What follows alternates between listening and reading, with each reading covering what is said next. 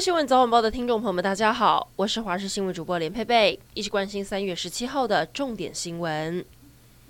今天晚上要变天了，封面报道东北季风增强，中午过后特别有感。北台湾高温一口气降八度，昨天还有三十度，今天剩下二十二、二十三度。提醒您，越晚雨势会越明显，北部不排除会有局部大雨，预计明天下半天雨势才会趋缓。但这段期间提醒您，因为空气品质非常差，千万不要淋到雨了。周末天气会稍微回稳，只剩下北部山区跟东半部偶尔有雨。但下个星期一有另外一波锋面接近，出门带伞以备不时之需。日本福岛县在当地时间昨天晚上十一点三十六分，也就是台湾时间十点三十六分，发生了瑞士规模七点四的强烈地震。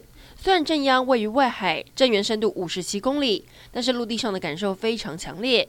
东北新干线东京往仙台的列车还因此出轨。福岛第一核电厂的涡轮机房火灾警报器也一度启动，幸好并没有传出重大损害。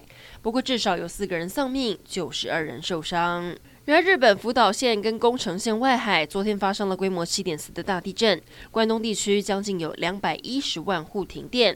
东京的网友在停电之后拍下了一张从高处俯瞰的照片，东京一半亮一半黑，还有人在骑车回家的路上遇到了所有灯光，一刹那全都灭了，就像是灾难片的电影情节一样，路上的人车通通因此停下来。乌克兰第三大城敖德萨是当地重要的贸易港口。现在传出，俄军为了控制乌克兰黑海沿岸，将会包围这座城市，这让当地的居民不得不搭火车逃离，前往波兰。只不过，成年男子必须要留下来捍卫家园，也让他们泪洒火车站，勇敢地跟家人道别。高雄冈山为人路上，昨天下午三点多，整条马路都是飞来飞去的蜜蜂。后来发现路旁有一部机车，上面遭到大批蜜蜂盘踞，还有民众怕被蛰到都不敢靠近。也有民众说第一次看到觉得好神奇，围观拍照。有女王蜂出没才会引来大批蜜蜂。台中丰原的中正公园耗资两千万打造了一个有禅形溜滑梯的儿童公园，在今年一月启用。不过有许多家长反映，带小孩去溜滑梯时，会一直被溜滑梯的铁架静电电到，就连地上的人工草皮也有静电，让孩子被电得很痛，玩一次就不玩了。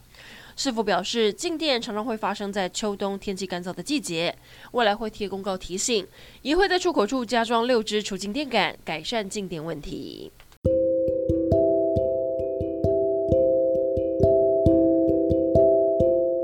以上整点新闻，感谢您的收听，我们再会。